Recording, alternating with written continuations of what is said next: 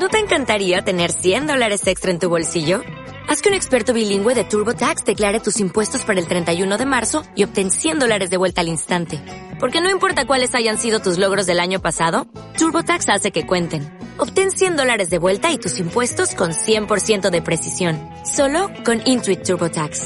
Debes declarar para el 31 de marzo. Crédito solo aplicable al costo de la presentación federal con TurboTax Full Service. Oferta sujeta a cambios o cancelación en cualquier momento. Es supercalifragilisticoespialidoso, aunque suene extravagante, raro y espantoso. Si lo dice con soltura, sonará armonioso. Supercalifragilisticoespialidoso. Academia de Padres. Los jueves de 12 a 1 de la tarde De chico yo me acostumbré a tartamudear.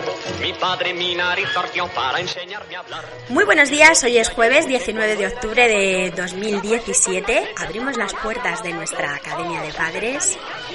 Octubre es el mes de la sensibilización sobre el cáncer de mama y por eso hoy nuestra Academia de Padres se viste de rosa principalmente, pero también de todos los colores que simbolizan la lucha contra esta enfermedad, contra el cáncer. Hoy vamos a conocer a Cristina Inés, una superviviente, una luchadora, una luchadora contra el cáncer de mama, a la que la enfermedad la golpeó dos veces de manera terrible. Y hoy nos vamos a la guerra con ella. Y qué importante es el hecho de estar acompañado cuando se acerca el final, y más cuando la vida que se apaga es la de un hijo. Alicia Chamorro sabe de todo esto y por ello ha creado Cuéntame algo que me reconforte, y hoy nos va a hablar de este proyecto tan especial. Y por último, volvemos a charlar con Laura García Marcos. Hace 11 meses que perdió a su hija Vicky debido a un tumor cerebral y fue su hija quien la inspiró para fundar la asociación El Sueño de Vicky. Hace ya casi un año que la conocimos y vamos a saber cómo ha evolucionado la asociación en todos estos meses. Yo soy Patricia Galván, en la parte técnica saludamos a nuestra Elena Hernández. Sabes que puedes ponerte en contacto con nosotros en el correo electrónico academiadepadres@radiooftherecord.com y que nos puedes seguir en nuestras redes sociales, en Facebook, Academia de Padres, en Instagram, arroba Academia de Padres y en Twitter, arroba Academia de sin la E Padres. ¡Comenzamos!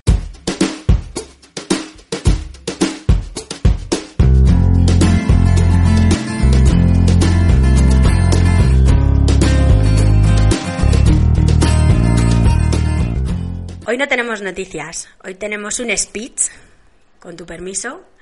Me voy a marcar un speech en nuestra Academia de Padres eh, por ser el día que es y por tener este programa especial que hemos preparado todo el equipo con todo nuestro cariño.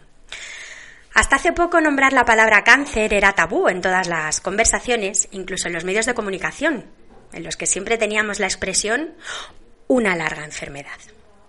Pero todo evoluciona y vamos perdiendo el miedo a hablar y a nombrar, igual que se lo perdemos, igual que perdemos el, miedo a reconocer que se padece cáncer, que separa la vida y se tiene que seguir un tratamiento de quimioterapia. Se pierde el miedo a decir que se necesitan fondos para la investigación. Se pierde el miedo a no tener pelo.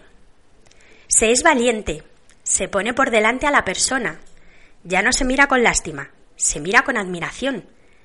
Se mira dando apoyo, se mira diciendo no estás sola, no estás solo, porque el cáncer de mama es de mujeres, pero es que también es de hombres. Y aunque asusta pensar en el bofetón que da saber que tenemos el cáncer cerca, que hemos dicho adiós a gente a la que queríamos de una u otra manera, hoy el mensaje que queremos enviar desde nuestra Academia de Padres no es otro que el de la esperanza, el del positivismo y el de saber que todo es cuestión de actitud y de que incluso perder una parte de nosotras, de nosotros, y hasta de decirle adiós a un hijo, tiene su porqué. Y la finalidad se traduce en ayudar a quien está en esa situación. Desde aquí, desde nuestra Academia de Padres, desde Radio of the Record, os damos las gracias a quienes ayudáis después de haber superado un cáncer de mama, de colon, un cáncer de huesos, el cáncer del tipo que sea. Os damos las gracias por convertiros en un ejemplo, por ser felices también durante la lucha, por ganar la guerra o por perderla, por todo lo que dejáis. Y por favor, tocaros, tocaros, sí, tocaros. No dejéis de haceros autoexploraciones y, cómo no, chicas, mujeres, madres, tías, abuelas, Visitad a vuestro ginecólogo con regularidad. Tenemos una sanidad maravillosa y unos profesionales estupendos. Desde Academia de Padres, desde Radio of the Record, os mandamos un besazo, un abrazo muy cariñoso a todos los que estáis luchando, a todas las que estáis luchando, a todos los padres, a todas las familias, a todos los amigos, que estáis al pie del cañón, que estáis luchando, que estáis en ello, a quienes habéis tenido también que decir adiós, que también ganaron la batalla, claro que sí. Vamos con nuestra Academia de Padres más especial de la temporada.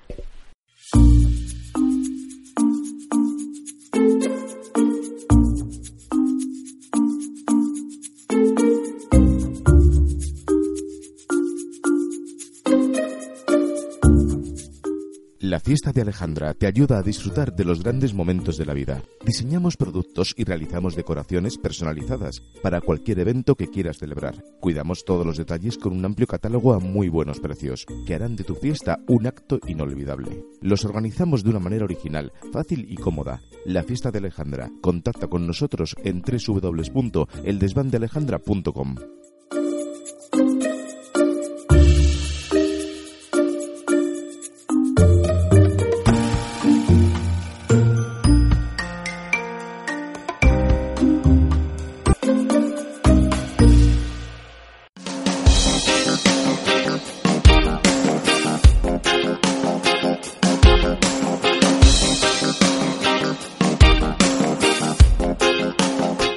Bloggers en Academia de Padres.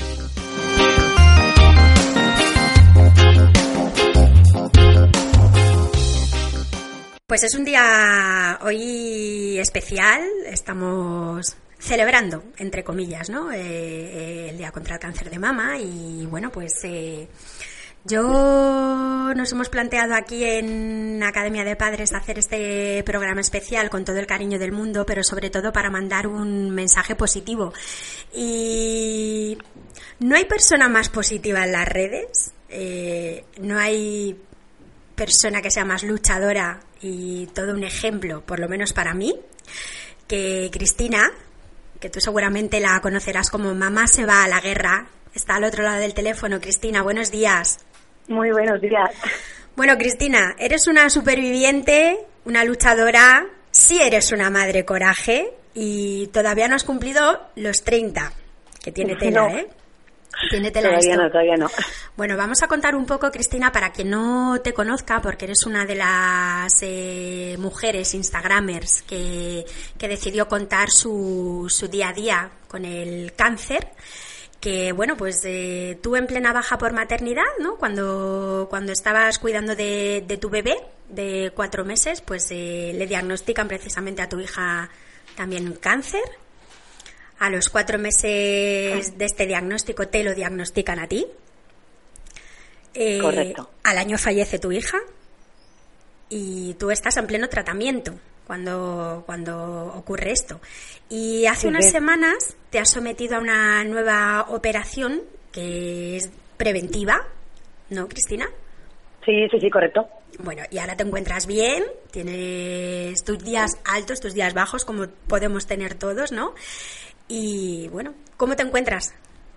Bien, la verdad es que muy bien. Yo siempre digo, comparada con la primera operación, esto es como nada que ver. Sí. Llega un punto en que lo miras así, ¿no? Comparamos un poco y no, no, la verdad que muy bien.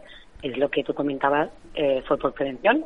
Eh, había mm, la parte esa de, de riesgo con la cual no quería convivir. Me negaba a estar siempre con el AI.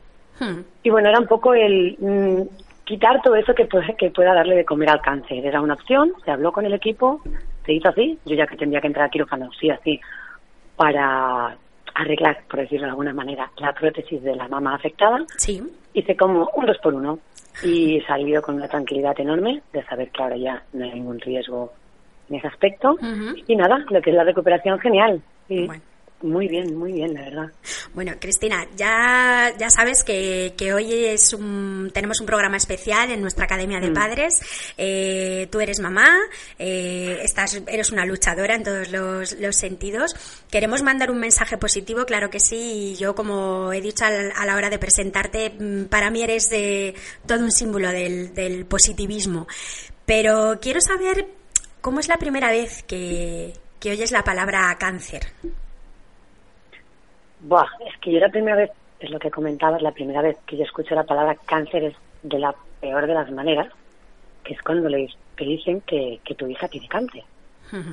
Eh, mm, mm, ves esta cosita tan pequeña y abulta más del nombre que ella y es un estado de shock. De shock que dura realmente eh, microsegundos, porque en el momento que dicen tu hija tiene cáncer, como cualquier otra madre, ya vas a buscar el dame una solución, vamos a empezar ya. Mm, probablemente va con todo ese, eh, con lo que engloba esa palabra, pero no me da tiempo a, a, a, pararme a pensar a qué conlleva todo eso. No, es un, vale, me está diciendo que mi hija está enferma, tiene cáncer, ¿qué hay que hacer? O sea, ¿dónde tengo que ir? Eh, ¿Dónde nos movemos?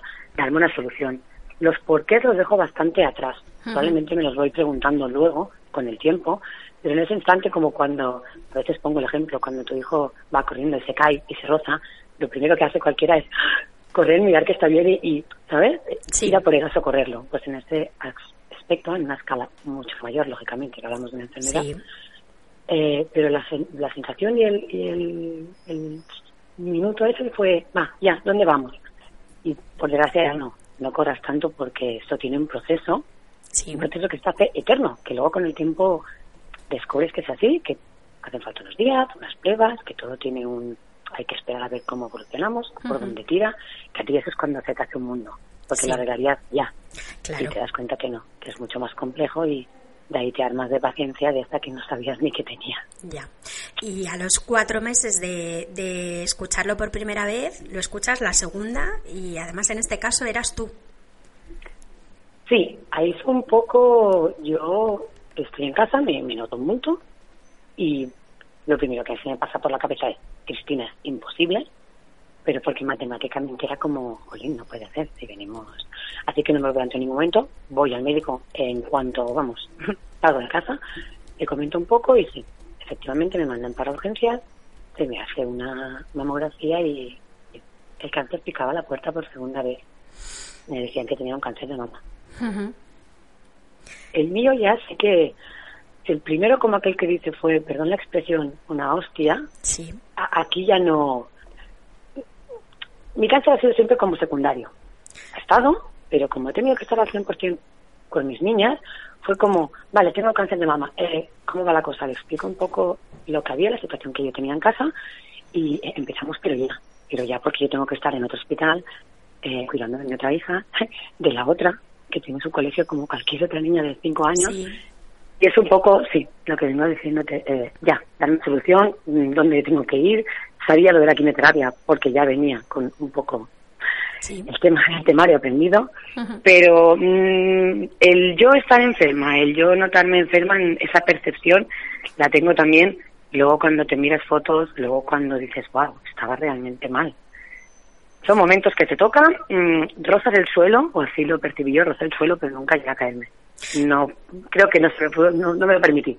Cristina, en ese momento es- no podía. Es, o sea, según te estoy escuchando, es eh, reacción de mamá pura y dura. O sea, son las reacciones que tenemos todas en nuestro Sí, día sí, a día, cualquier ¿no? madre, sí, totalmente. Salvando las distancias, como tú muy bien has dicho al principio, de bueno, esto es una enfermedad, no es un simple catarro, pero es verdad que cuando. eh, que, yo siempre lo digo, ¿no? Las mamás nunca, nunca podemos ponernos eh, enfermas. Mm, no podemos tener dolor de cabeza, no podemos tener una gripe y mucho menos podemos tener un cáncer porque tenemos que llevar a nuestra casa adelante, ¿no? Nuestros niños, Correcto. las rutinas, tienen que hacer, eh, tenemos que seguir, ¿no? Con nuestra vida, aunque esto efectivamente sea de repente un, un parón, ¿no? Tú, muy gráfica has sido y lo hemos entendido perfectamente, ha sido un bofetón, ¿no? Y, y, y tú, Cristina, ¿cómo haces para, porque has explicado que tenías también una niña mayor, tu hija mayor. Eh, ¿Tú cómo le explicas la situación a, a tu hija, que no sé en este momento cuántos años tenía cuando pasa todo? Mira, mi hija tenía cuatro años Sí, y, claro, la situación de tenerle que contar que su, su hermana pequeña eh, tenía un cáncer eh, se le explica de una manera muy normal, muy natural. Claro está, dentro de esos cuatro años que tiene. sí, Pero mm, lo que yo he intentado siempre es no darle opción a que imagine.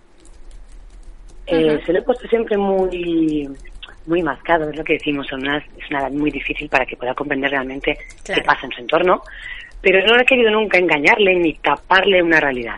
Estaba, la veía, y para ella realmente era una realidad muy dura. Piensa que estamos hablando de una niña escolarizada, Sí. y a nosotros desde un hospital se nos dice que mi hija pequeña no puede tener contacto a raíz de la quimioterapia, de una bajada de defensa, etcétera, etcétera, Hmm. con su hermana por virus, por, claro, Claro. que te para el mundo. O sea, que tengo dos hijas, ¿cómo- ¿cómo las separo? ¿Cómo, cómo le hago entender a su hermana con cuatro años que no puede acercarse a su hermana?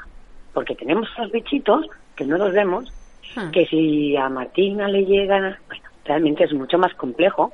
Y luego ves que con el día a día, es como todo, ¿no? Con el día a día vas viendo que te sales, que no voy a decir que no es para tanto, porque no, pero te haces, te haces, es un poco es eso, eres madre, eh, llevas ese catarro Sí. a un cáncer y luego te das cuenta que, que lo vas haciendo, eh, somos un equipo, lo vamos llevando y la verdad es que Lucía, que es mi hija mayor, lo, me lo ha puesto muy fácil, muy fácil, lo ha comprendido, ha estado al 100%, aparte de situaciones en las que a lo mejor se acercaban los nenes que mi hija iba con mascarilla, no, cuidado porque mira, os explico, tenemos unos bichitos, como algo tan normal, Sí. que ya a veces la mirada decía bien bien, y es cuando los otros niños la miran como, ¿qué me estás contando? o sea, no, es que no antenan, claro, es no vivan, pero es que no antenan, me decía. Cristina, ¿cómo, ¿cómo hiciste para vivir de ese día a día, no? Eh, tenías, eh, tu hija mayor tenía que ir a, a su cole, tu hija pequeña ingresada, tú tenías que ir a tus sesiones de, de a tu tratamiento, a tu quimioterapia, a tu radioterapia. ¿Cómo hacías para vivir tu día a día?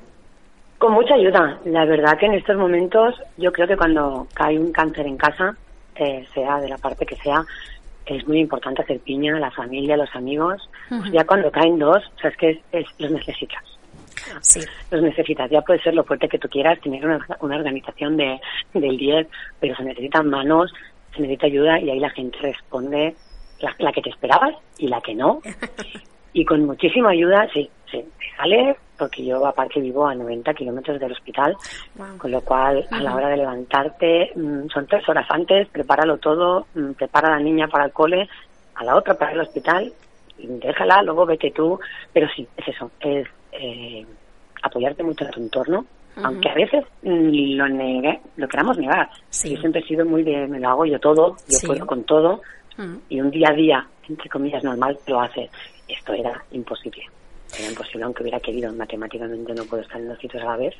Con lo cual, es donde ahí también aprendes a que no es malo pedir ayuda, es necesario, Claro. es bueno, y aceptarla es, es un gran paso, ¿eh? Sí, y además, eh, Cristina, yo creo que, que esta ayuda que tú tuviste, en cierto modo, ¿no? Te hizo convertirte en Instagramer. Cuéntanos un poco cómo llegas tú a, a Instagram, a, convertirte en una Instagramer y, bueno, a todo lo que, lo que ha supuesto para ti, pero sobre todo para nosotras que te hemos descubierto a través de las redes sociales. Mira, la verdad que lo que es, es- es una anécdota muy buena porque el hijo de mi mejor amiga, para eso entonces tenía dos añitos, me viene un día y me dice, yo estaba en pleno tratamiento, y me dice, ay, mira, podrías eh, abrir tu Instagram y así le das like a mis fotos. Y yo aquí, creyéndome moderna, que sabía de esto, de las redes sociales, que solo tenía Facebook, le digo, que me abra un. Sigue en Instagram porque así yo consigo likes. Digo, mira, toma el teléfono, haz lo que tengas que hacer y ya me cuentas qué hago para que tú estés contento. Y así quedó la cosa. Y un día, ante un tratamiento en estas ocho horas de butaca, Sí, que estás harta de leer, de comer, de mirar por la ventana a ver cómo la vida le pasa a todo el mundo menos a ti, digo, ostras, pues esto, aparte de darle like, puede servirte como un pequeño diario, contar un poco tu día a día. Y así fue.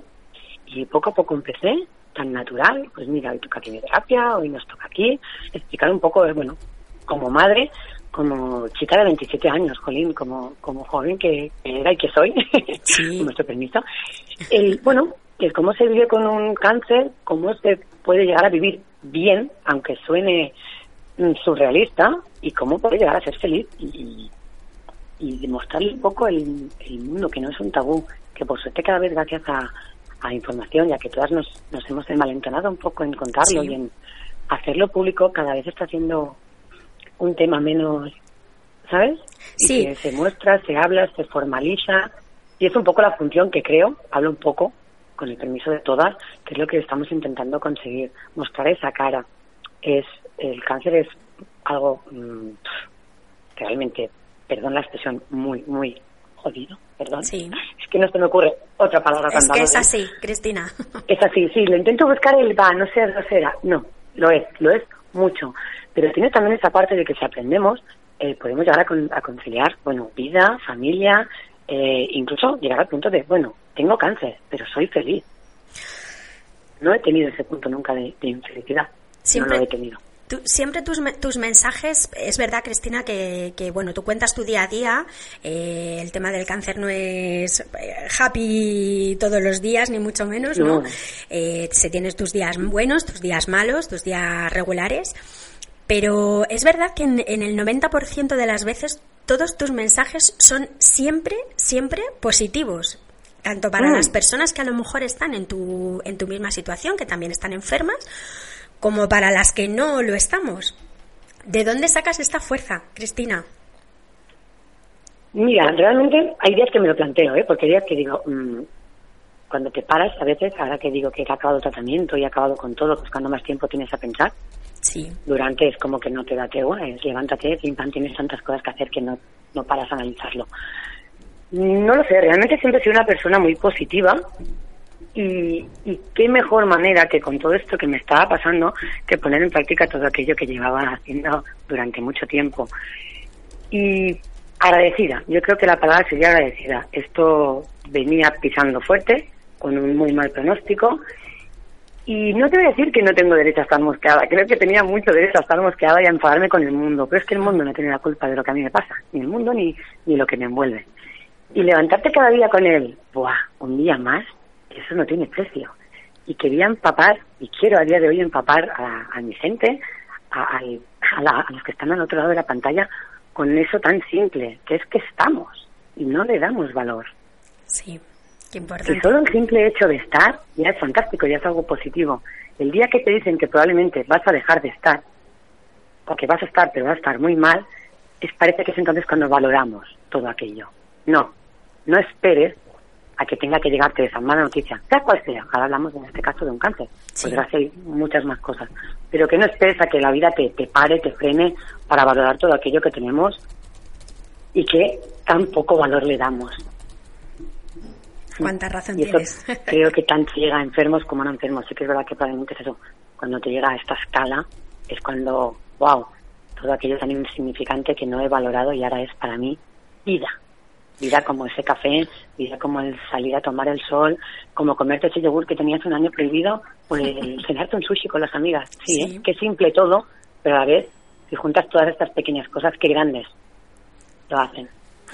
Tú hablas de pequeñas cosas, Cristina, ¿y qué ha sido para ti contar eh, tu día a día a través de, las redes sociales? Porque, bueno, pues eh, para ti era tu rutina, tu, bueno, pues estoy estas ocho horas en el butacón, ¿no? Como has dicho antes, estoy aquí con mi tratamiento, estoy viendo las caras de, de otras personas, me imagino que también habrán llegado a ser parte de tu familia, ¿no? Vamos a decirlo así.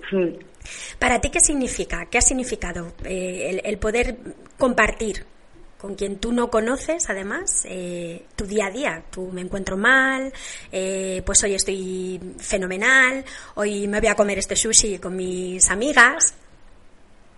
Mira, a veces creo que es mucho más fácil hablarle a, a, a las personas que no conoces o que no puedes ponerles cara Sí. que, que a los que tienes más cerca. El por qué no lo sé, pero me ha aportado esto eh, muchísimo más de lo que jamás me hubiera llegado a imaginar. Cómo mm, con este día a día, contando tu experiencia, la gente va poco a poco uniéndose a esta pequeña familia, como llamo yo, porque con todo el permiso de todos los llamo familia, Sí, cómo acabas compartiendo buenos días con tantísima gente y cómo ves que tu guerra, tu lucha, tu día a día mm, hace reflexionar y hace un parón a más de uno y de una. Y cómo te lo agradecen, enfermos y no enfermos. Cómo te dicen, no pares de escribir, por favor, porque realmente me levanto todas las mañanas y voy a inyectarme de esa dosis de positivismo. Y sí, sí, y es, es algo excepcional. Recuerdo un caso de una mamá que me escribió al poco de abrir la cuenta Sí. que me decía, mira, no sé qué haces ni cómo lo haces, pero tengo una a mi hija enferma de cáncer y desde que descubrió tu cuenta le ha cambiado la vida. Para mí eso no tenía precio. Entonces le dije, mira, si mi enfermedad, el exponérselo al mundo, haya servido solo para que tú y tu hija estéis mejor, una sola persona esté mejor, a mí ya me ha valido la pena. Y así desde entonces fue como fluyendo todo. Y es, es lo que te llevas, te llevas el cariño de muchísima gente.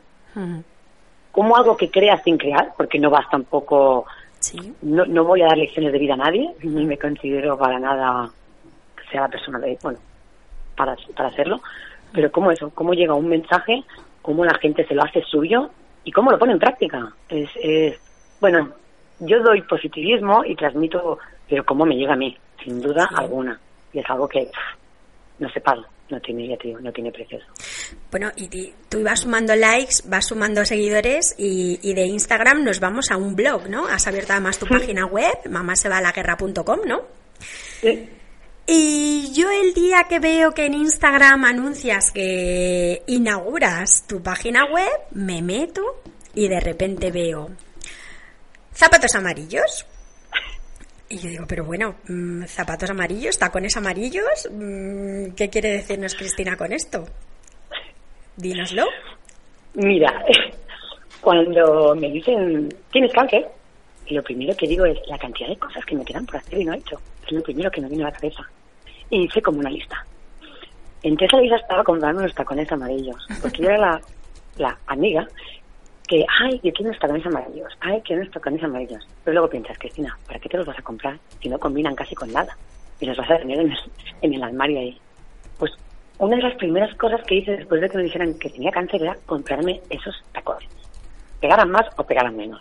Y decir, el día que yo acabe con esto, porque tenía claro que lo iba a machacar, no me preguntes por qué, pero algo que tenía claro, eh, voy a calzarme esos tacones. Y subirme a esos tacones, yo lo que he dicho, para el resto del mundo pueden ser unos simples tacones amarillos, pero para mí ha sido volverme a subir a la vida, a esa segunda vida, a la que te das cuenta que solo tienes una y fue realmente muy emotivo. Y a la gente que se puede reír y decir, ¿cómo puedes darle a unos tacones?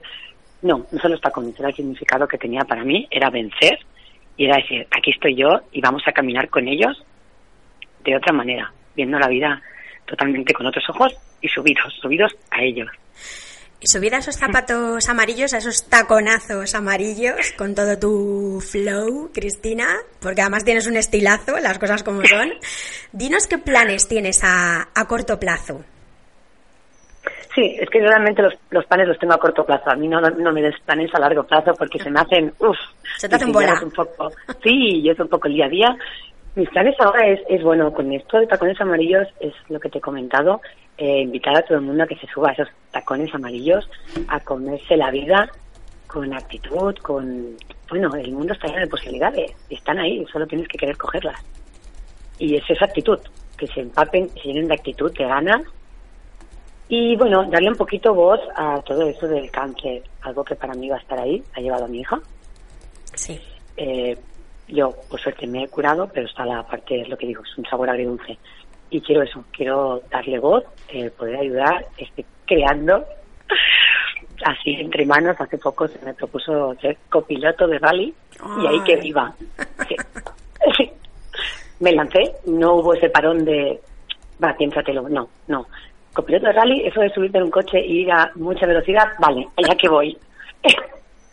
y sí, sí, en unos meses, si todo va bien, en diciembre, salgo a correr mi primer, mi primer rally y también con ello quiero un poco vincularlo al cáncer Sí. y sin duda, eh, creedme que, que os voy a informar de ello porque va a ser una propuesta muy bonita, pero eso, eh, a corto o a largo plazo siempre quiero estar un poco involucrada en, en esta enfermedad. Creo que hacen falta muchas manos y mm, que sirva de, bueno, el hecho de haber abierto la cuenta y acaba siendo un poquito, ¿no? Que se te acaba Sí. reconociendo un poco.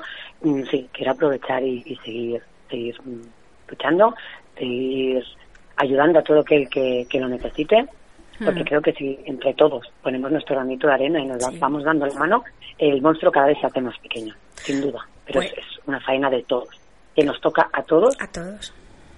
de más cerca, de más lejos, pero está. Está y hay que, hay que ir a por él. Sin duda. Pues Cristina, tienes deberes porque en Muchos. diciembre tienes muchos deberes. Yo solo te voy a poner uno, que es que en diciembre, cuando, cuando ya tengas fecha, mm, uniforme, por supuesto, tus zapatos amarillos con el mono.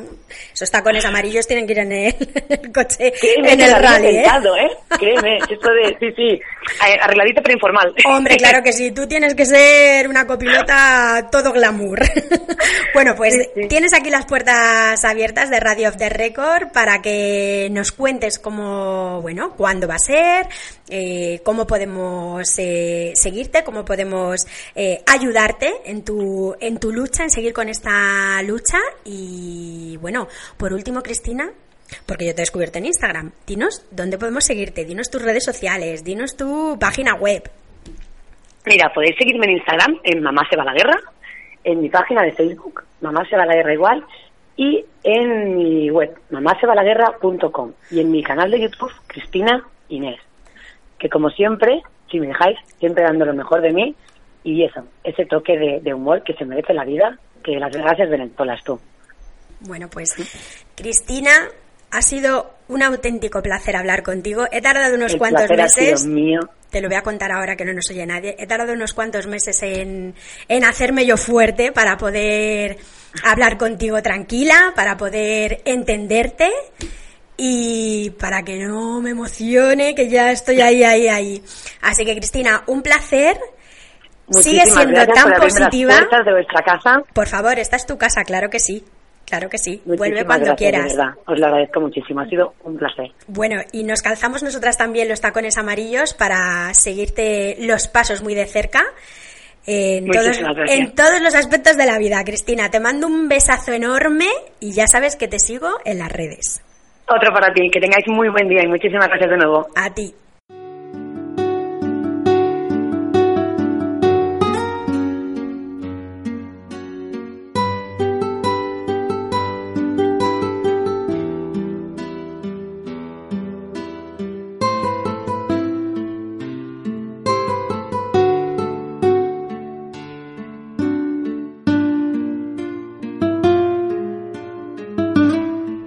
Entrevista en Academia de Padres.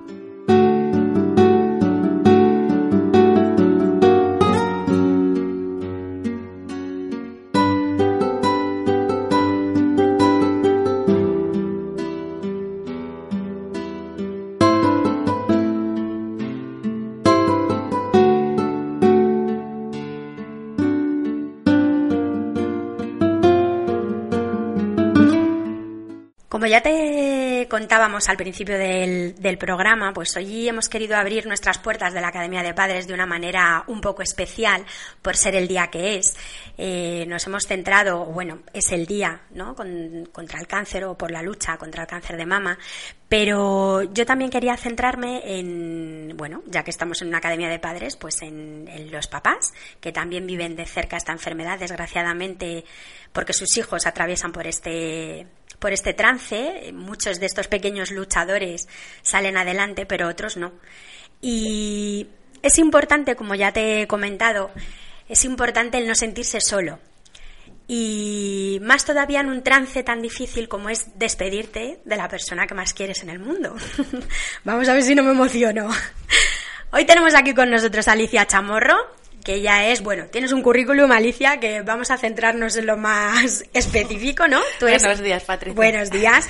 Eres enfermera especialista en cuidados paliativos pediátric- pediátricos, que ya es de por sí el nombre, uf, te pone un poco los pelos de punta. Y además, eres la fundadora de Cuéntame algo que me reconforte.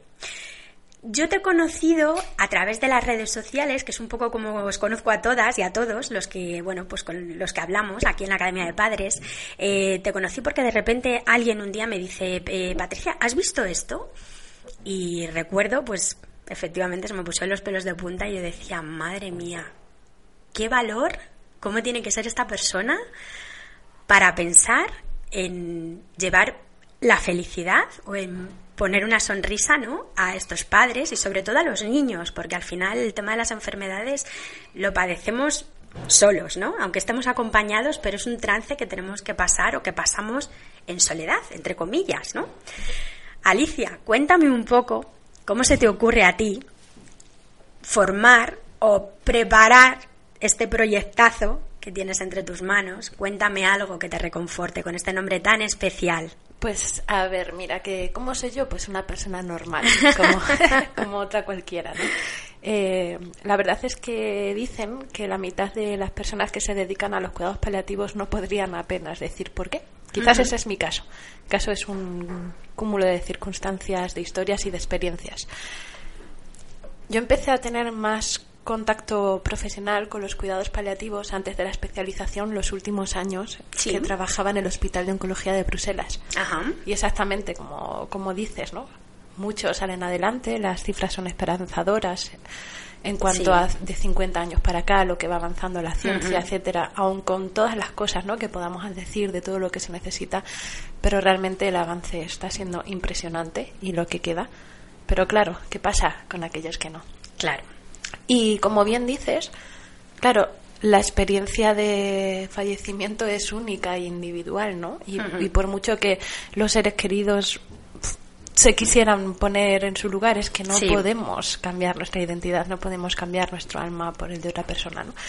Entonces, pues precisamente por eso, pues para poder acompañar, para poder dar esa felicidad eh, en esos momentos finales o durante, ¿no? No tiene por qué ser siempre en el momento de fin de vida, bueno, pues según la etapa en la que pueda entrar el niño en el programa y, y su familia.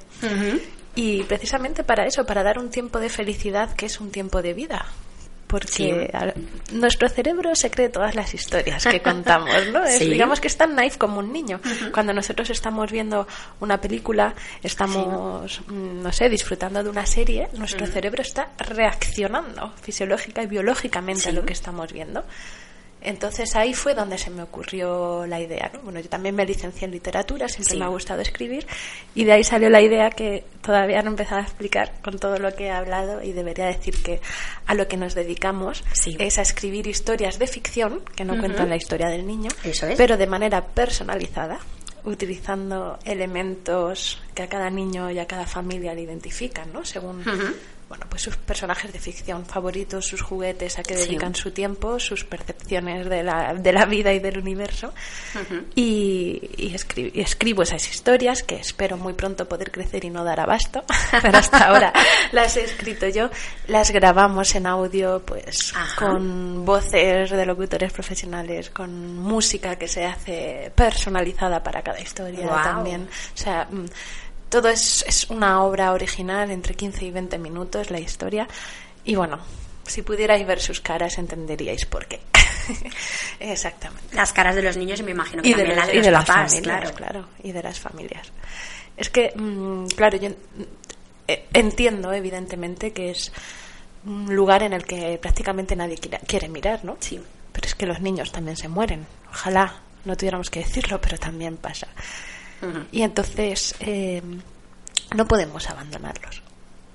Y no podemos darlos, digamos, por perdidos antes de tiempo, ¿no? En ese sentido de, bueno, como esa frase catastrófica, ¿no? De que no hay nada que hacer. Pues claro que hay cosas que hacer. Claro. Hay muchas cosas que hacer, ¿no? Realmente hay, evidentemente, no, no hay posibilidades de supervivencia, de superación de la enfermedad.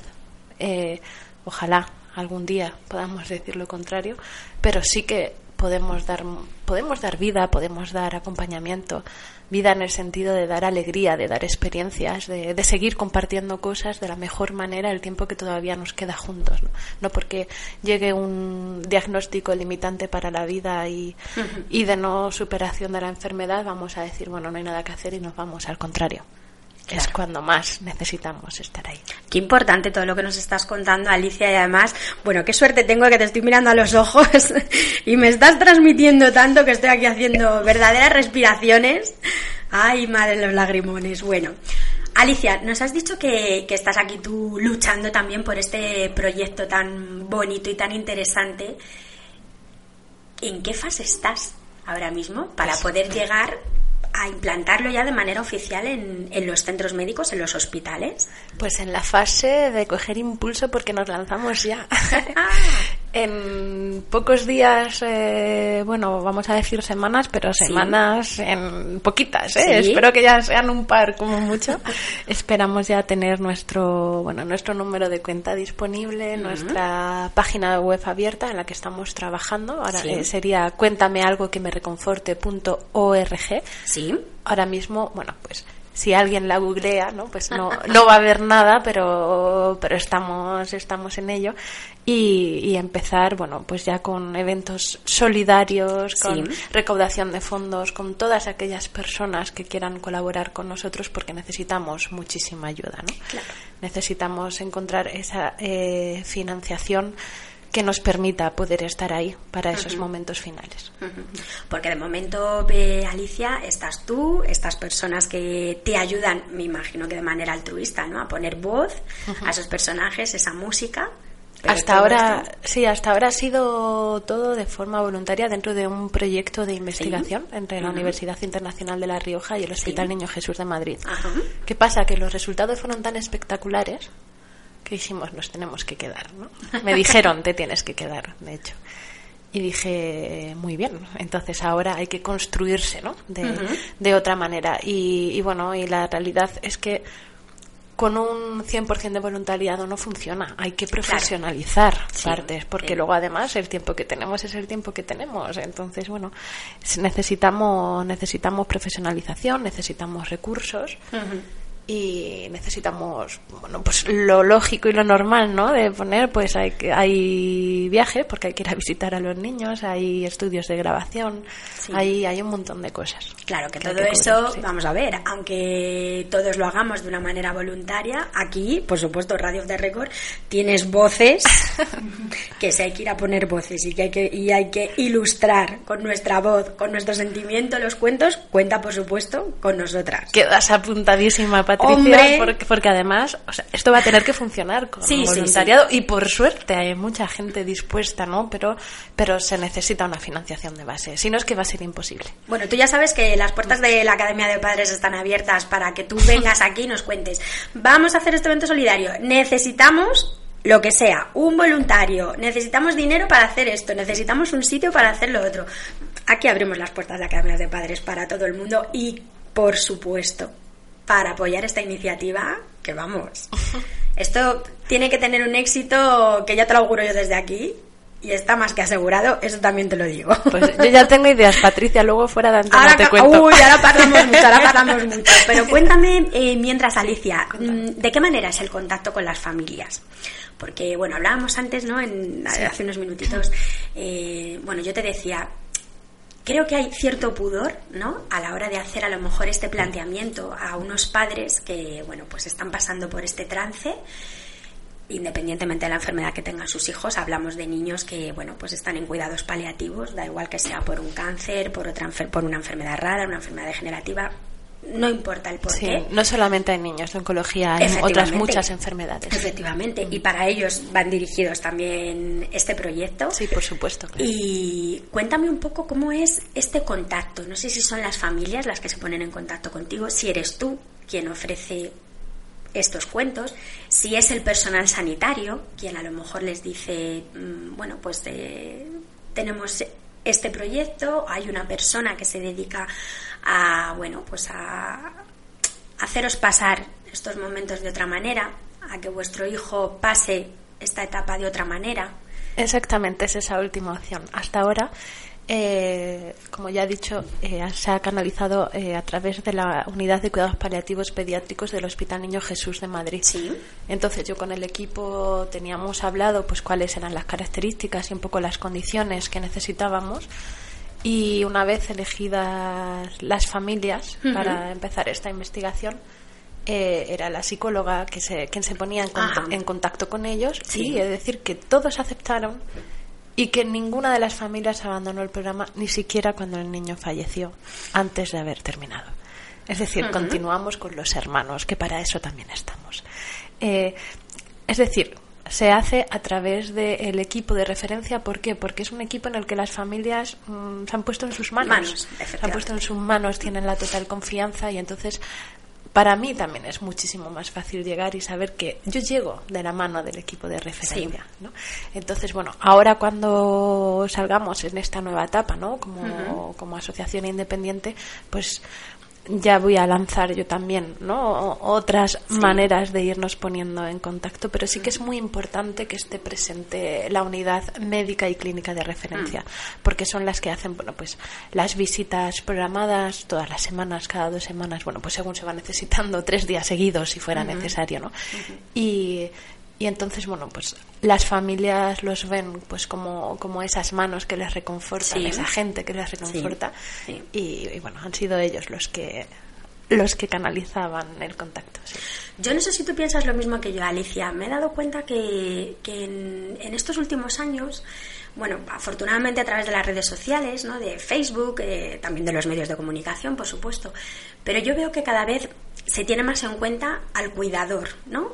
Entre comillas, a esos papás que están ahí con sus hijos, eh, despidiéndose de ellos en sus últimos momentos, eh, a otro tipo de cuidadores que, bueno, pues están acompañando a familiares, a amigos, a gente a la que aprecia, a gente a la que no conoce, porque también hay voluntarios precisamente que están además acompañando, bueno, pues gente a lo mejor que está sola en sus últimos momentos, pero estamos centrados en, en los papás, en los niños, ¿Tú también piensas que en estos últimos tiempos parece que se tiene más en cuenta precisamente que, bueno, pues que todo este trance, cuando todo termina, que de repente los padres es como que se encuentran en el abismo, ¿no? ¿Y ahora qué?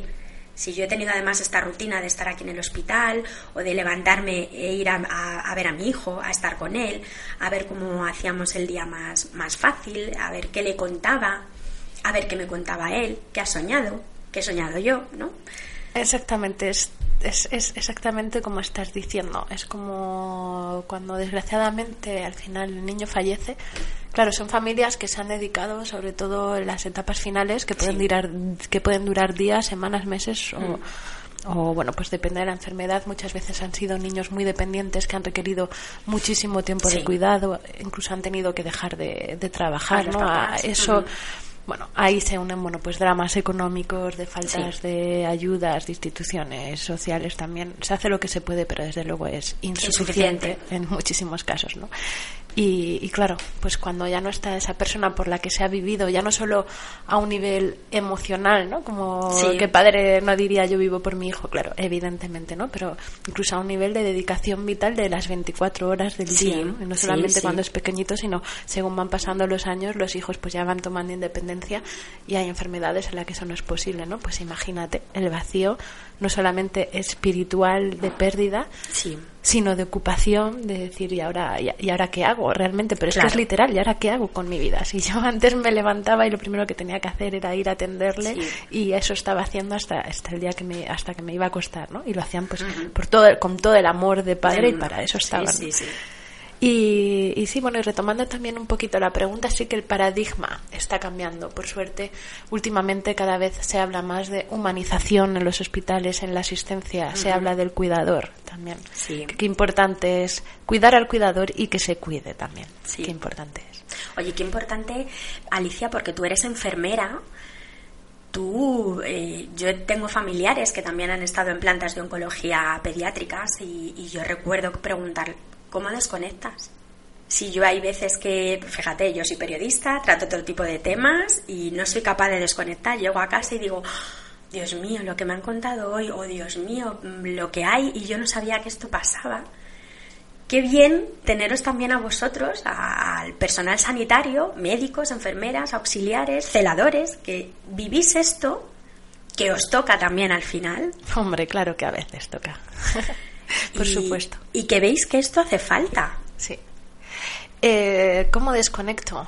Madre mía, pues no te sé explicar. Lo que sí que es verdad es que especialmente los profesionales que se dedican a, bueno los ámbitos eh, sanitarios quizás más difíciles, que son los existenciales, los que al final son una cuestión de vida o muerte o de muchísimo sufrimiento, mm, tenemos que tener muy claro que nos tenemos que cuidar y que nos tenemos que cuidar mucho, que tenemos que salir del trabajo, salir de la planta y, hacer cosas que nos hagan sentir bien, tratar de divertirnos, que un día no te puedes divertir porque eso al final es subjetivo y depende de tu estado de ánimo, por lo menos tratar de entretenerte, ¿no?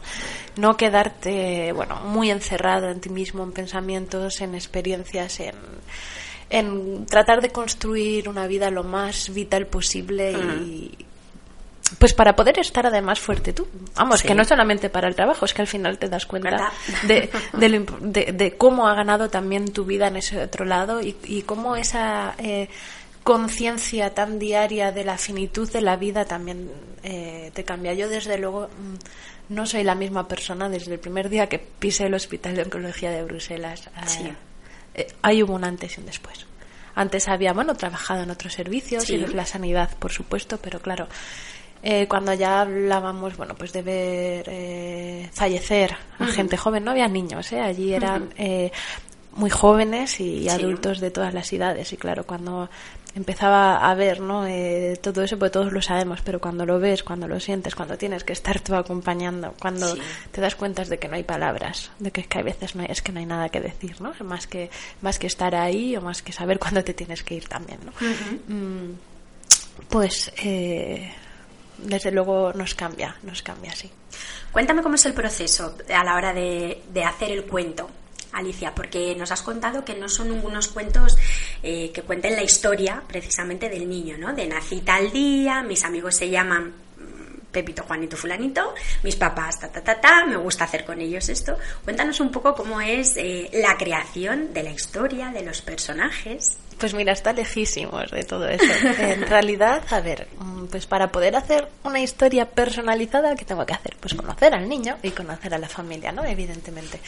Entonces, pues se trata de estar hablando unos días en distintas visitas siempre teniendo en cuenta los imprevistos, por supuesto, que los hay mucho, ¿no? Eh, pero bueno, mm, me van contando pues cuáles son sus películas favoritas, por qué, cuáles son los personajes con los que más se identifican o los que más admiran o con los que más se entretienen, cuáles son sus juguetes, cuáles son, no sé, las cosas que buscan en Google, ¿no? Porque como ya tienen todos tablets y esas cosas, y también los hay que les encanta buscar poemas, ¿no? Y leen determinada poesía, hacen determinados dibujos. Eh, a qué juegan con sus hermanos o con sus primos, ¿no? Cómo comparten el tiempo. Y con todo eso, pues eh, construyo la historia. A ver, pues, pues pequeños trucos sencillitos pero muy efectivos. Tantos personajes principales como miembros nucleares hay en la familia. Si es una familia de cinco miembros, habrá cinco personajes principales. bueno, hay veces que hay una persona que no es dentro de los papás o de los hermanos que es muy importante y estará, pues entonces, eh, entonces va a estar, ¿no? Es decir, me refiero a de la importancia emocional para el niño. Es muy importante que todos esos personajes, todos y cada uno de ellos necesitan hacer una acción efectiva para llegar al buen final de la historia.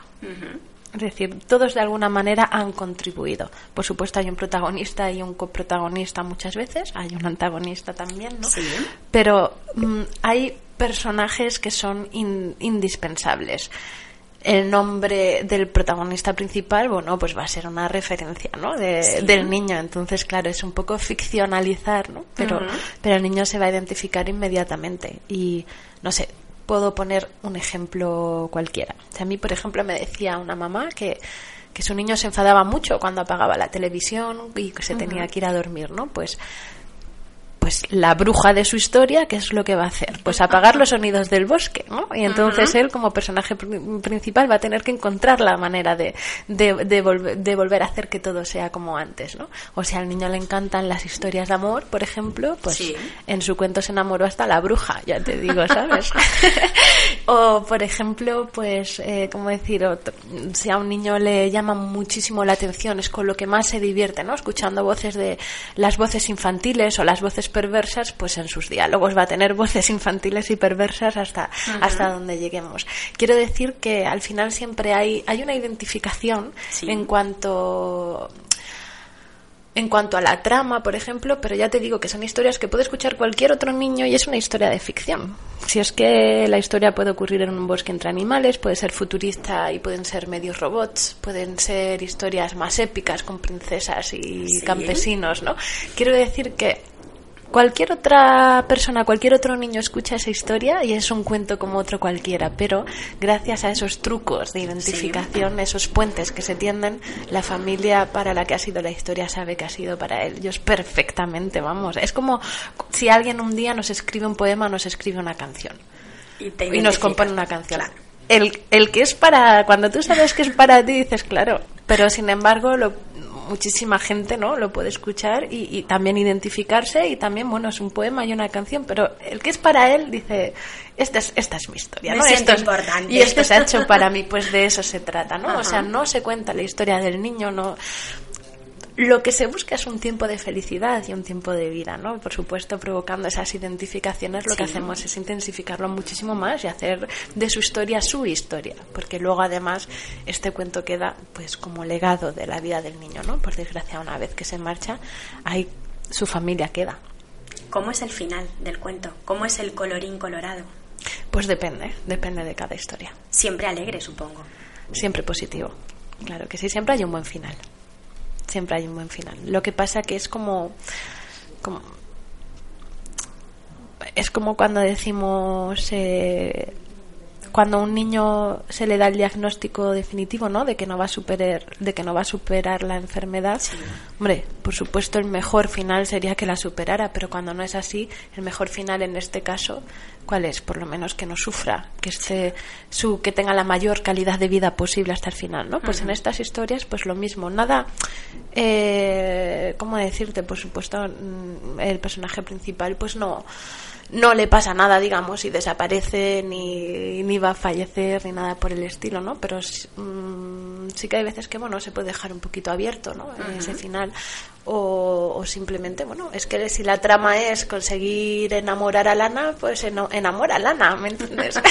Quiero decir que es que mm, depende de cada historia. Si es que mm, no cuenta la historia del niño y no es una cuestión de decir vamos a hablar de, de la muerte tampoco, ni de vamos a hacer una metáfora de la muerte, si es que no es eso. Lo que pasa que, bueno, pues cada historia tiene que ir muy pensada y tiene que ir muy, muy calculada también, ¿no? Pero, pero dentro del universo de ficción que se está creando. Bueno, pues Alicia, de momento vamos a esperar a que vengas a contarnos de nuevo cuándo tienes ya en marcha la página web, sobre Ojalá todo para sea seguirte. prontísimo, de verdad, tengo unas ganas. Pero mientras, donde podemos seguir los pasos de Cuéntame, algo que me reconforte. Pues mira, tenemos un blog en blogspot.com. Eh, si, se busca Cuéntame algo que me reconforte blog, sale. Ajá. Tenemos Facebook, tenemos Twitter, pero es verdad que ahí tengo una asignatura pendiente con las redes sociales y vamos poniendo las cosas, ¿no? Pero Sí. eh, es que hoy en día se trabaja tantísimo en redes Sí. y soy muy consciente de que, de que estamos un poquito atrás, pero desde luego que todo lo que, todo lo que vamos haciendo se va publicando y aparte, bueno, se pueden encontrar perfectamente entrevistas preciosísimas como esta, eh, también en internet, artículos de otras personas, más todo lo que está, más todo lo que está por venir. Me gustaría decir, bueno, vengo eh, este fin de semana, he dado una conferencia en el sexto encuentro de Sí. AETEM, que es la Asociación Española de Terapias Narrativas, en la Universidad Pontificia de Salamanca. Hemos tenido un encuentro allí todo el fin de semana precioso. El 25 de noviembre estaré en el décimo Congreso Internacional de Enfermedades Raras también, ¿no? Pues para hacer la difusión a nivel profesional. Y, y hay eventos, eventos programados que iremos anunciando, eh, pero que están ya llegando. Bueno, Entonces, Al- Alicia, como te he comentado al principio de la entrevista, por supuesto, esta es tu casa. Aquí tienes gracias. las puertas abiertas para que vengas a contarnos o para que me llames y me digas, Patricia, por favor, cuenta en tu academia de padres que este fin de semana va a pasar esto, que tenemos este evento, que ya funcionamos, que ya funcionamos. En dos semanas, en una, en cuatro días, en tres horas. Uy, ojalá, ojalá hacer aquí una, una concentración espacio-tiempo porque estoy que ya no puedo más de la impaciencia, no te imaginas, hay tanto trabajo detrás, de verdad que, que bueno, ya es una necesidad absoluta y sobre todo para volver a estar ahí, ¿no? Que es para lo que estamos, para Claro. ayudar a las familias y a los niños. sí. Bueno, Alicia Chamorro, ha sido un placer tenerte aquí. Igualmente. Eres enfermera especialista en cuidados paliativos pediátricos y fundadora, fundadora de este proyecto tan especial que ya va a ser una realidad en breve. Cuéntame algo que me reconforte. Muchísimas gracias por Muchísimas la labor, gracias a vosotros. por la labor que haces tanto sanitaria como literaria. Y muchísimas gracias, te lo doy yo desde aquí, haciéndome eco de los papás que, bueno, han tenido la suerte de que hayas tocado su mano en esos momentos tan difíciles y gracias. Voy a dar un email. Claro que sí. info arroba Es decir, son las letras de cuéntame algo que me reconforte, ¿no? info arroba si a alguien se le ocurre alguna manera de colaborar con nosotros, porque a veces me dicen, mira, yo no tengo dinero, pero puedo organizar un evento solidario, pues bienvenido sea. Claro que sí. Pues ahí en ese correo electrónico eh, se pueden poner en contacto contigo, si no en las redes sociales, por supuesto. que sí, se, correo se me encuentra facilísimo, vamos, facilísimo. Efectivamente, y además Alicia tarda 0,2 en ponerse, en devolver el mensaje, en responder y bueno, como te he dicho Alicia, aquí tienes voces a tus manos, a tus pies, para lo que tú necesitas, te prestamos nuestra voz, te prestamos Academia de Padres y te prestamos gracias. Radio of the Record, por supuesto que sí. Ha sido Muchas un placer gracias. estar aquí. Gracias Igualmente. a vosotros. Adiós.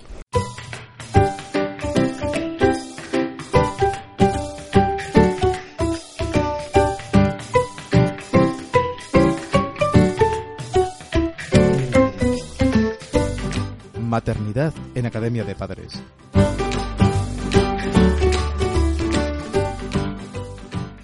Vamos a hablar ahora con Laura García Marcos, está al otro lado del teléfono. Laura, buenos días.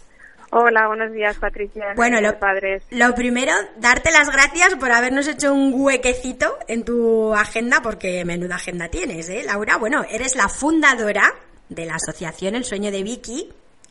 Laura, y vamos a contar que nos conocimos hace ya casi un año, casi, casi, casi un añito. Sí. Y bueno, pues cuando nos visitasteis por primera vez eh, aquí en nuestra Academia de Padres, todo esto todavía era un sueño, pero ya iba tomando forma, ¿no? El sueño de Vicky, nunca mejor dicho. Y cuéntanos un poco qué es lo que ha pasado en estos meses. Pues mira, en- como tú bien dices, nos conocimos hace casi un año. Mi hija falleció hace 11 meses y bueno, empezó como un sueño para ayudar a la lucha contra el cáncer infantil. Y la verdad es que toda la fuerza que me ha dejado mi hija, pues la he invertido en ayudar y no tengo límites.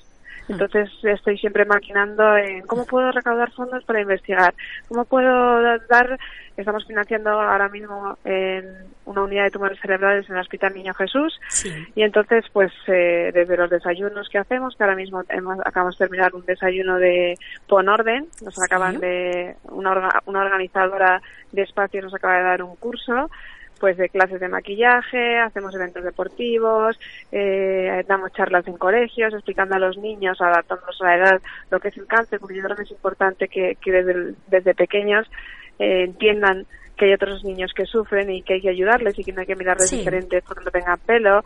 Y bueno, pues hicimos la misma presentación en el Bernabéu y, y ya estamos teniendo mucha acogida. En Casa de Cor nos eligieron como eh, causa eh, a través de Raquel Oliva de Iluminación. Sí. Luego Manuel Espejo también nos, nos tiene en cuenta cuando hace sus mercadillos benéficos y nos da parte de lo recaudado. Sí. Eh, tenemos Global Harmony, que también es una página online de decoración que, se apoya, que apoya mucho el sueño de Vicky. La verdad es que no me puedo quejar porque estoy teniendo mucho apoyo. Laura, eh, ¿cuántos soñadores forman ya parte de, de la asociación de este sueño de Vicky? Pues mira, eh, cada día mm, somos uno más. O sea, va, va lento el tema de socios, pero me encanta la de gente que se está sumando a, a este proyecto, que se, hay gente que dice que se unen a mi, a mi guerra y, se, y son soldados. Sí. y pues desde Maribel Llévenes que se está volcando también con nosotros y está haciendo no quiero eh, levantarle la liebre todavía porque está haciendo un proyecto muy bonito con el sueño de Vicky Sí. pues eh, la cena pirata también va a ser este año para el sueño de Vicky en el Bernabé eh, la, la presidenta de honor del sueño de Vicky es Cuchi Pérez Sí. y pues ya están preparando muchas cosas para el mes de febrero que es el mes del cáncer infantil que Sí. nadie lo sabe entonces queremos poner de moda el lazo dorado Ujú. Laura, nosotros la verdad es que, bueno, hoy estamos haciendo un programa especial. Eh, tú muy bien has dicho que, que en el mes de febrero es el mes del cáncer infantil. Eh, hoy celebramos, eh, celebramos entre comillas, eh, vuelvo a repetir, eh, el día contra el cáncer de mama. Pero queríamos hablar, eh, hoy hemos estado hablando, estamos hablando con, con bueno, pues eh, con papás, con mamás que, que habéis tenido que sufrir desgraciadamente esta enfermedad de, de cerca. Eh, ¿Ha ido en aumento, Laura, el número de casos de cáncer infantil en España desde, lo que, desde que nos conocimos hace casi un año hasta ahora? ¿En que si ha habido algún avance? Perdona. Sí, se ha, ido, se ha ido en aumento el número de casos de, cáncer no, el Número de, el número de casos sigue siendo el mismo porque no se tienen en cuenta los fallecimientos por por neumonías, por sepsis, o sea, solo se tienen en cuenta los fallecimientos por, por lo que es el cáncer en sí.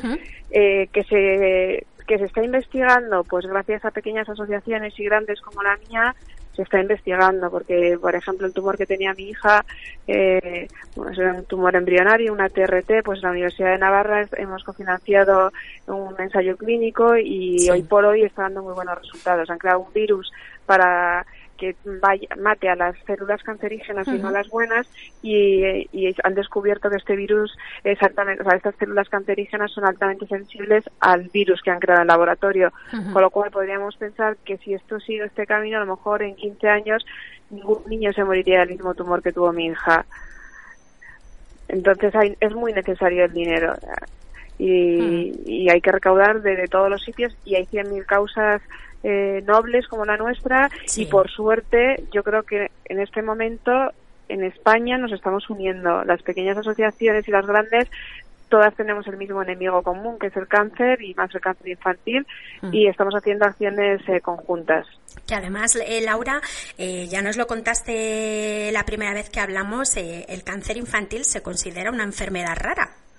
Así es, el cáncer infantil es considerada enfermedad rara. Y es más, la Asociación Española contra el Cáncer, que es la que más recauda dinero privado contra el cáncer de toda España, tiene una partida especial, pero esa partida especial es enfermedad rara, con lo cual mm, imagínate el poco dinero que le llega al cáncer infantil. O sea que, igual que sé ahora mismo está todo el mundo con esta labor de, publicidad y marketing maravillosa, pues viendo botellas rosas de aceite de los bidones en hoteles en Madrid, en la Rosa, yo invito a que en, febrero se haga exactamente lo mismo con el color dorado. En febrero volveremos a hablar contigo, Laura, no lo dudes, pero bueno, de momento podemos ya empezar a, a colaborar con, con el sueño de Vicky. Dinos de qué manera podemos hacerlo, Laura. Pues mira, a través de nuestra página web, que puedes hacer, eh, tenemos página web también online en la que pues se venden todos nuestros productos solidarios, que todos tienen que ver con nuestro logo, que es eh, la estrella que es mi hija, eh, y el color dorado, que es el cáncer infantil, y el color gris, que es el color de tumor cerebral. Te puedes hacer socio a través de la página web, luego hacemos nuestros desayunos, que hacemos un desayuno uno al mes, en el que pues traemos a un profesional que nos habla de un tema. El de hoy ha sido el tema del orden, de Maricondo, y por ejemplo, pues vamos a hacer otro sobre masterclass de maquillaje, eh, hemos hablado de, vamos a hablar de cómo hablar de sexo con nuestros hijos, hemos hecho talleres de, también de pintura, de manualidades. Para asistir a estos desayunos pagas 20 euros y entonces, bueno, pues conoces a mucha gente nueva, aprendes cosas y es una manera de relacionarse y hacerse networking y a la vez ayudando al cáncer infantil. Claro. Laura, eh, repítenos por favor o dinos cuál es la, vuestra página web y cómo podemos seguiros en redes sociales, porque además en redes sociales eh, sois muy activas, el sueño de Vicky. Sí, pues mira, en, en Instagram somos suenodeviki.com. Como no se puede poner la ñ, sin el el, sin el el, solo sueno de Vicky. y, y luego en nuestra página web y en Facebook sí que somos elsueñodeviki.com. Elsueñodeviki.com, perfecto. Eh, Laura, ¿Cómo ha sido la acogida entre, entre otros papás de, niños enfermos de cáncer? Porque, bueno, me imagino que tú sigues teniendo contacto con, otros papás que, que, bueno, pues estuvieron un poco codo a codo contigo, ¿no? También. Eh, sí, pues eh, la verdad es que ellos son los primeros que, que, que elogian esta labor, que, bueno, para mí no tiene ningún tipo de elogio porque para mí sería egoísta no poder ayudar a otros niños después de, mi vivencia. Ellos son los primeros que están apoyando y vienen a todos los eventos y si hay que colaborar, pues eh, yo los eventos que hago todos son solidarios y todo lo que hay, eh, se da, o sea, comida, las azafatas, todas son solidarias, no, pagamos nunca nada. Después algún papá que tiene, eh, pues desde Alain Afelio que nos, nos donó gafas para el evento de Bernabéu, otros papás nos han dado aceite. La gente, claro, cuando lo sientes en tus carnes es cuando más sensible te haces. ¿Y los equipos médicos, Laura? ¿Los doctores, enfermeras? Doctores eh, tengo involucrados al proyecto de Niño Jesús, sí, ellos sí. Mm, enfermeras y doctores, quitando de, de la, de la Universidad de Navarra y del Niño Jesús, no, no, o sea, pues mi médico, el pediatra de mi hija viene Sí. y me acompaña y yo intento, o sea, y antes de publicar cualquier eh, documentación siempre la contrastamos con médicos para no, no meter la pata y decir algo que Sí. no se debe. Y, pero así afluencia también por los horarios que manejamos nosotros no es fácil que acuda un médico a, a nuestros eventos, pero sí por las tardes cuando hemos hecho un after work sí que han, sí han venido. ¿Ellos cómo han acogido este, esta, la asociación? Pues mira, eh, el Niño Jesús nos está apoyando muchísimo. Nos está apoyando mucho porque, bueno, pues cree que la fuerza de los padres es la... Yo creo que en concreto de las madres es, eh, es lo más grande que hay en el mundo. Ver sufrir a un hijo es lo peor que te puede pasar y perderlo ya ni te cuento. Sí. Y para mí es una satisfacción poder ayudar a otros niños y a otros papás. Y el hospital, al final los médicos son héroes también y quieren salvar vidas. Entonces yo creo que esa unión es lo que está favoreciendo que todo vaya tan bien. O sea, yo no me puedo poner el mérito a mí misma porque me estoy encontrando gente maravillosa en el camino que me está ayudando, me está abriendo puertas y el hospital primero. Hmm. Laura, Y por tú ul- también. bueno, muchas gracias, pero yo ya sabes que para mí es poco lo que hacemos aquí, pero por supuesto tú sabes que, que las puertas de Radio of the Record y en concreto de nuestra Academia de Padres están abiertas para, para ti, para todos los soñadores y desde aquí también ya sabes que somos unas soñadoras desde que, desde que te conocimos, así que bueno, las gracias a ti. Para mí ni, nada, nada, nada, nada, por favor. Dime, Laura, por último, ¿qué es lo que te llevas de, de este año al frente de- del sueño de Vicky? Pues mira, mm, la pena no me la quita nadie, porque bueno, hace un Sí. año ya que mi hija no está, eh, pero tengo el alma llena de pedacitos de gente que me da su cariño y que mm, su cariño demostrándome solidaridad. O sea, cada vez que me he subido a un escenario pues, para hablar delante de 100, 200, 800 personas, eh, la adrenalina puede y digo, Dios mío, lo que he conseguido. Luego, claro, cuando me bajo pienso, lo he conseguido porque Vicky no está.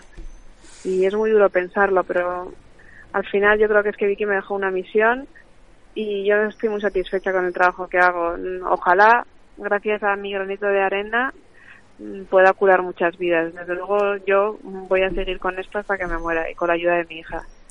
Bueno, pues eh, Laura García Marcos, nos vamos a quedar con este mensaje que nos, que nos mandas y nosotros desde aquí te damos toda la fuerza, todo el cariño, un beso gigante, un abrazo enorme para que sigas adelante. Ya sabes que, que no estás sola, que estamos todos contigo y Lo por sé, supuesto muchas gracias. que aquí tienes las Y hay que poner de, tu de casa. moda ¿Sí? al color dorado del cáncer infantil.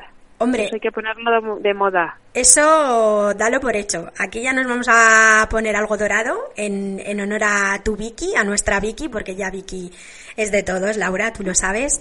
Y Sí, sí. bueno, pues continúa con esta labor porque estás haciendo mucho bien y, y eso lo tienes que tener más que seguro. Que tu hija te está ayudando, te está guiando y, y, bueno, pues que tú estás ayudando a otros papás a hacer, bueno, pues que, que esto se erradique. Esperemos que en 15 Yo años o incluso digo menos. que los niños con cáncer no necesitan milagros, necesitan investigación. Pues vamos a luchar todos contigo porque se continúen con la investigación y bueno, pues granito a granito, un euro, diez, lo que se pueda, eh, bueno, entrando en vuestra página web, eh, comprando vuestros productos solidarios, acudiendo a vuestros desayunos que además son muy divertidos, que yo lo sé, son muy enriquecedores y bueno, ya sabes que yo tengo pendiente el poder ir a uno de estos, que es que me coincide con la academia.